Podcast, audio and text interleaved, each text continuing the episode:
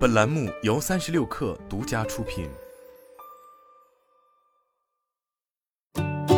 本文来自微信公众号“三亿生活”。作为国内互联网行业最年轻的巨头之一，字节跳动近年来可谓是四面出击，不仅与腾讯围绕用户时间打了场头疼大战，在本地生活服务赛道，俨然也已经与美团拉开了全方位对垒的架势。继此前有消息称，抖音本地生活已在成都新建大本营，还成立了外卖与团购配送业务后，美团方面也坐不住了，马上准备还以颜色。日前，美团 APP 迎来更新，并开始测试二楼这一短视频功能。用户在点击进入外卖模块后，APP 会弹出引导上二楼的对话框，下拉后即可进入美团外卖的短视频界面。整体来看，美团的这一短视频模块与抖音在 UI 设计上基本是一脉相承，同样都是单列信息流模式，主要内容则是围绕外卖展开，并展示了餐厅的评分、配送时间以及餐品价格等信息。除此之外，二楼同样也是下单外卖的入口，用户如果对短视频内容中的外卖餐品感兴趣，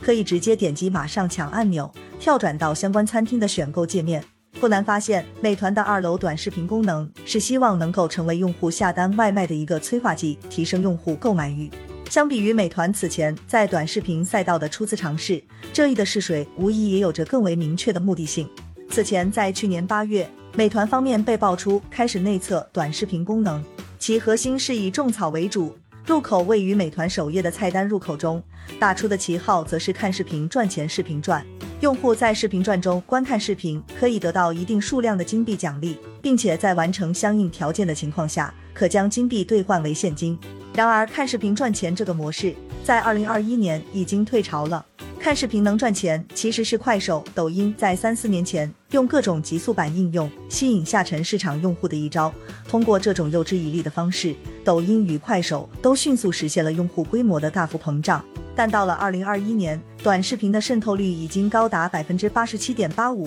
也就是说，只有几乎八分之一的网民不是短视频用户。简而言之，能被看视频赚钱吸引的用户，在此前几年里就已经被洗了一遍又一遍。从某种意义上来说，在短视频赛道上蜻蜓点水般的尝试，可能是美团第一次尝试无疾而终的关键所以。而如今，美团终于有了正儿八经做短视频的样子。当然，美团试图将短视频与外卖结合在一起的做法，与抖音近年来的尝试几乎一模一样的。但抖音能做成的事情，美团却不一定有成功的可能。如今看来，美团引入短视频最核心的目的，或许是用内容反哺商业化，维护日活，并拉升转化率。美团无疑是试图通过短视频来将目前的图文展示方式升级为更贴合时代潮流。感官刺激更强的视频形式，此前抖音也已经用事实证明了短视频在种草方面的出色效果。而通过身临其境的画面搭配色香味俱全的美食，商家是能够实现依靠短视频引导用户到店的。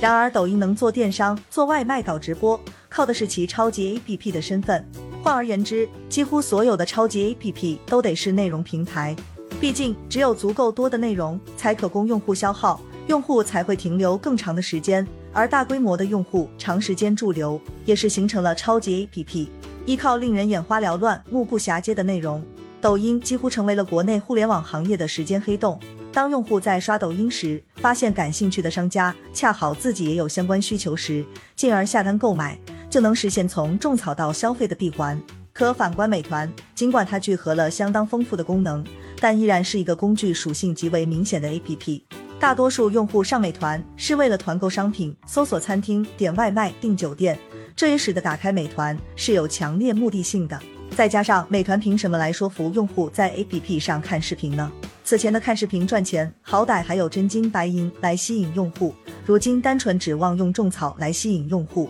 则可能会是理想很丰满，但现实很骨感。如果没有小红书这类以种草闻名的产品，美团借助商家资源搭配短视频打出的组合拳或许可行。可现在用户想要寻求吃喝玩乐的信息，小红书与抖音无疑都是更好的选择。归根结底，许多用户在娱乐消费方面的心智已经被抖音、快手、小红书乃至 B 站填满，而借助过去十余年积累的商家资源，也只有拔草环节需要依赖美团。简而言之，二楼目前还没有给用户一个非要在美团上看短视频的理由。美团当下所面临的最核心问题，就是纵观国内互联网行业的历史，就会发现，凡是工具属性强的产品，在尝试内容化转型时，往往都失败了。墨迹天气、WiFi、万能钥匙等各式各样的工具类 APP 都曾尝试过做内容，但至今还没有一个能成功。究其原因，工具类产品的特性是用完即走，而内容平台追求的则是让用户用了就再也走不出来，两者的产品调性可谓是南辕北辙。